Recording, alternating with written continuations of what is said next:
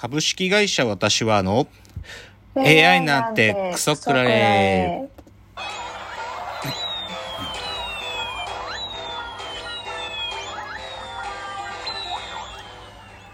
群馬が生んだ怪談時株式会社私は社長の竹之内です。サブカル研修生4代目アシスタントの深谷です。えーこの番組は大喜利 AI を開発する株式会社私は社長の竹之内が AI のことなんかお構いなしに大好きなサブカルチャーについてサブカルリテラシーの低い社員に丁寧にレクチャー。言い換えれば無理やり話し相手になってもらう番組です。ということで第151回の放送。いやー、忙しいです。ちょっと、ちょっとね、忙しくってね、ちょっと、深谷さんにも台本を送ったりするのがもう直前だったりして申し訳ないんですが、まあちょっとそんな中やりたいんですけど、あの、お便りが届いていまして、ちょっとお便りご紹介したいなと思うので、深谷さんお願いします。はい。ラジオネームホリビッシュさんからのお便りです。竹之内さん、深谷さん、こんにちは。いつも楽しく拝聴しております。さて、謎の日本人サトシ、僕も見ました。面白かったですね。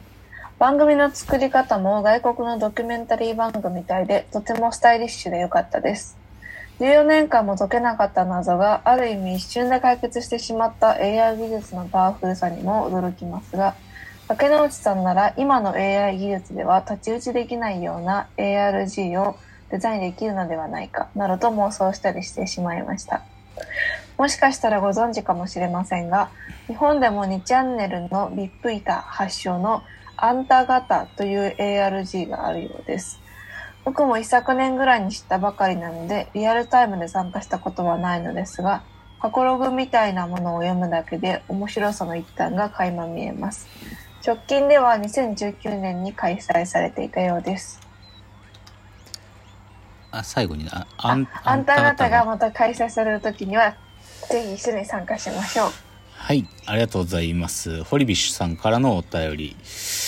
えっと、先週ね、あの、冒頭に NHK の BS でやってたドキュメンタリーで謎の日本人サトシ、世界が熱狂した人探しゲームっていうのをやってたんですよというのを紹介して。で、まあ、これがね、その、10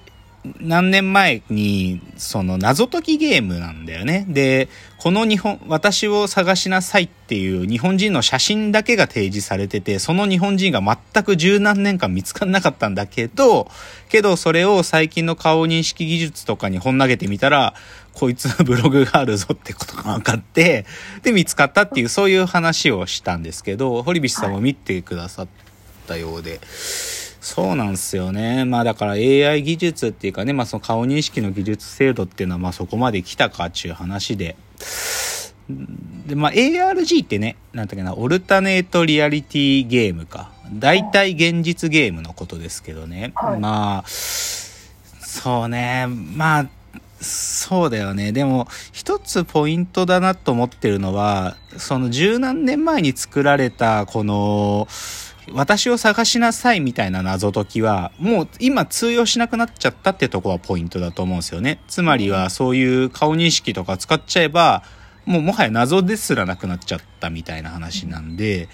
なので、こう、今作るとしたらっていうのは少し、なんていうかな、そういう技術を使っても解けない謎をうまく設計しなきゃいけないっていうね。だから、堀菱さんが教えてくれてるこの、日本初の2ちゃんの、僕も知らなかったですよ。あんた方っていうの。これも謎解き系らしいんだけど、でもこれとか、ね、今の時代に作って流行ってるっていうから、多分面白いんだろうねっていう気がしますよ。うん。でもね、あの、謎の日本人サトシのもう一つ面白いところは、最も熱心なプレイヤーがアメリカのローラさんっていう女の人だったんだけど、はいはい。その人が、なんかたまたまの縁で、このサトシの謎を作ったクイズ制作者の方とお知り合いになって結婚してるってとこポイントなんだよ。そう。しかも本人のなんていうかな、ポリシーで絶対にこのサトシについては聞かない、旦那さんにも。あっていうところがね、なんかね、いいなって思うところでしたよ。っていう、まあ、あの、堀菱さんありがとうございました。そう、謎の日本人サトシ。皆さんも NHK オンデマンドで見られると思うんでね、見られそうな方見てみたらと思います。じゃあですね、今週のラジオエンタメライフ、今日ちょっとそんなに数多くないんですけど、ちょっとしっかり喋りたいなと思うもの一つあるんで、はい。あの、地球外少年少女というですね、あの、磯光夫監督っていう、あの、電脳コイルを作った人がですね、本当に電脳コイル以来のオリジナルの脚本、オリジナルの作品を作ったんですよ、地球外少年少女。で、ネットフリックスで今全6話、あの、先週かな？見られるようになって、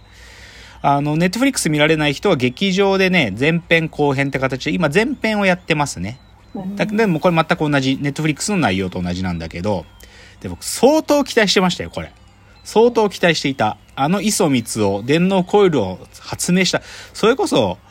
ウェアラブルメガネなんて言葉がなかった時代に、ウェアラブルメガネ使ったアニメーションを作って、それを作った人が、宇宙の話、プラス AI の話を書くっつうから、は相当期待した。い。で、もう、配信されて即見見しましたけど、速攻全部は見たけど、はい。いやー、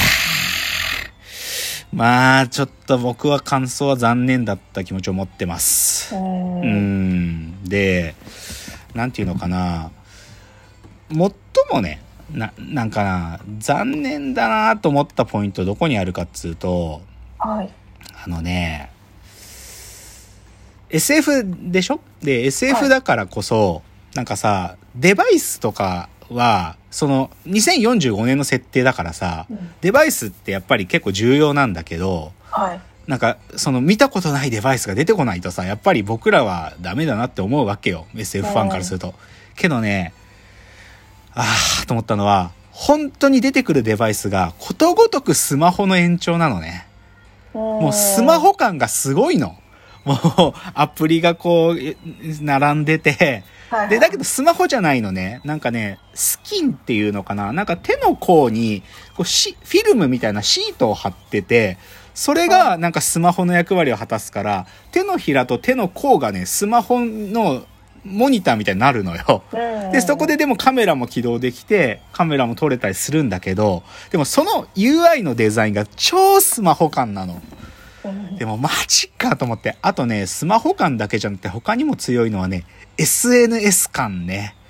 もう SNS なんか出てくるキャラクターのなんか紹介のとこにフォロワー数って書いてあるのよ。でさ、いや、マジかと思って、2045年で、それでも人間ってフォロワーって意識してんの？とか思って、で、フォロワー1億人目指してますみたいな女の子ができて、だからその子もなんかね、宇宙行ってるから、宇宙チューバーって書いて空チューバーとか言ってんの。うん。もうなんかそのなんちゃらチューバーって2045年もあるの？とか思って、もう頭痛くなって、もうこんなね、なんかスマホ感とか SNS 感とか、なんかそのライバー感、配信者感みたいなのが、なんか SF の世界になんかここまで侵食するって、ああもう、なんかスマホ通ってしまった後での想像力って難しいんだなと思ったね。なんか。うん、なんか、スマホってそんくらいもう未来を引き寄せすぎちゃってて、なんかこっからデバイスもう一個想像力働かせると、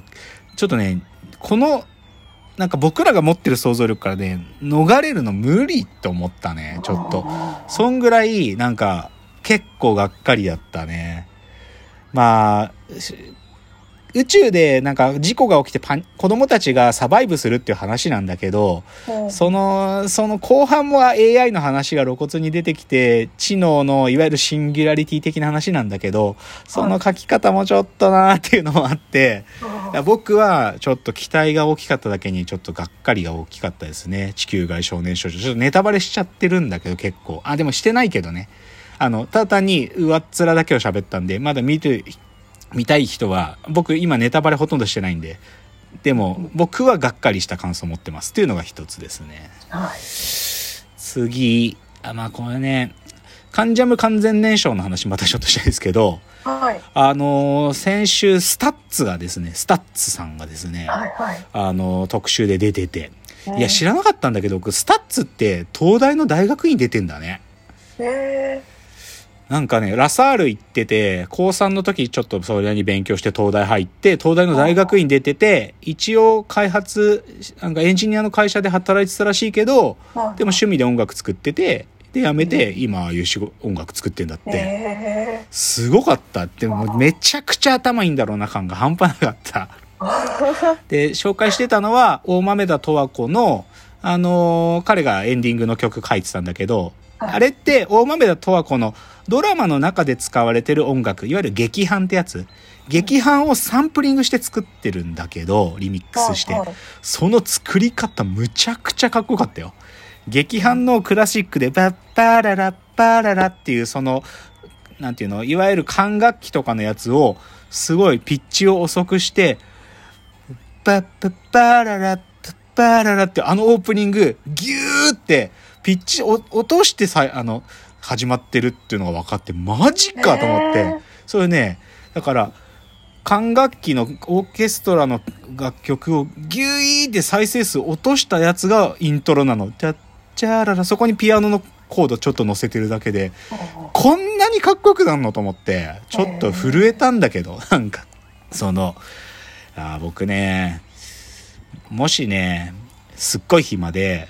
なんか勉強する時間もちゃんとあったら、僕サンプラーなりたいわ。トラックメーカー、いや、その STUTSがやってるの見ると、俺もできるんじゃないかって気もするんだよね。できるんじゃ、絶対できないんだけど、でもめちゃくちゃかっこよくて、いやかっこよかったですよ。ちょっとね、あの、ま、こあのこれ TVer で見られるんで、他にも2社、2人ボイパ、あのーヒューマンビートボックスの人と、あの、アーティストの人が出てるんだけど、それよりか STUTSのとこだけ見ればね、十分って感じ。すごかった。っていうお話で、あ、ちょっとオープニング入りきんなかった。じゃあ次のチャプターいきます。好きです。